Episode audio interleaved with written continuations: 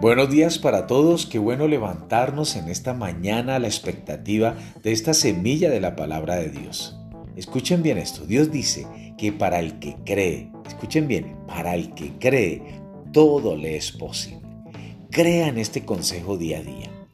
La semilla de hoy se titula Dele a Dios la gloria.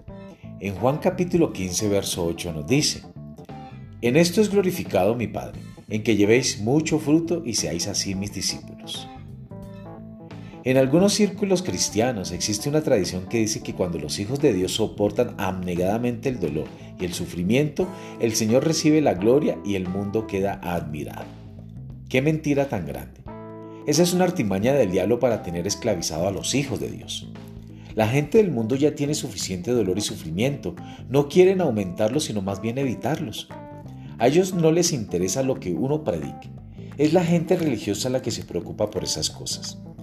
Los inconversos poseen mejor sentido común. Ellos quieren ver resultados. Por eso vienen a la iglesia cuando oyen que la gente está siendo sanada, liberada y rescatada del sufrimiento. Eso es lo que ellos están buscando y eso es lo que Dios quiere que reciban.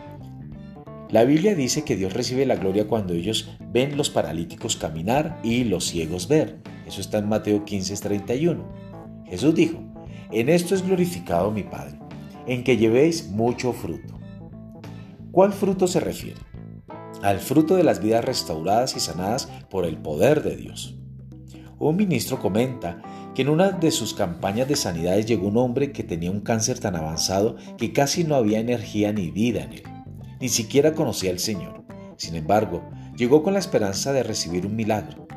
Durante las sanidades, el Señor dijo que alguien estaba siendo sanado de cáncer en las glándulas, en la garganta y en el pecho. Cuando vino y recibió sanidad, dijo, salí del hospital esta mañana con cáncer, pero ahora he sido sanado. Él volvió al hospital esa tarde y los médicos le examinaron y le dieron de alta. Como resultado, él recibió a Jesús como su Señor y más tarde ese mismo día reconcilió con su esposa, de la cual había estado separado. El mismo día fue sanado, fue salvo y su matrimonio fue restaurado. Eso es fruto. Eso da gloria a Dios.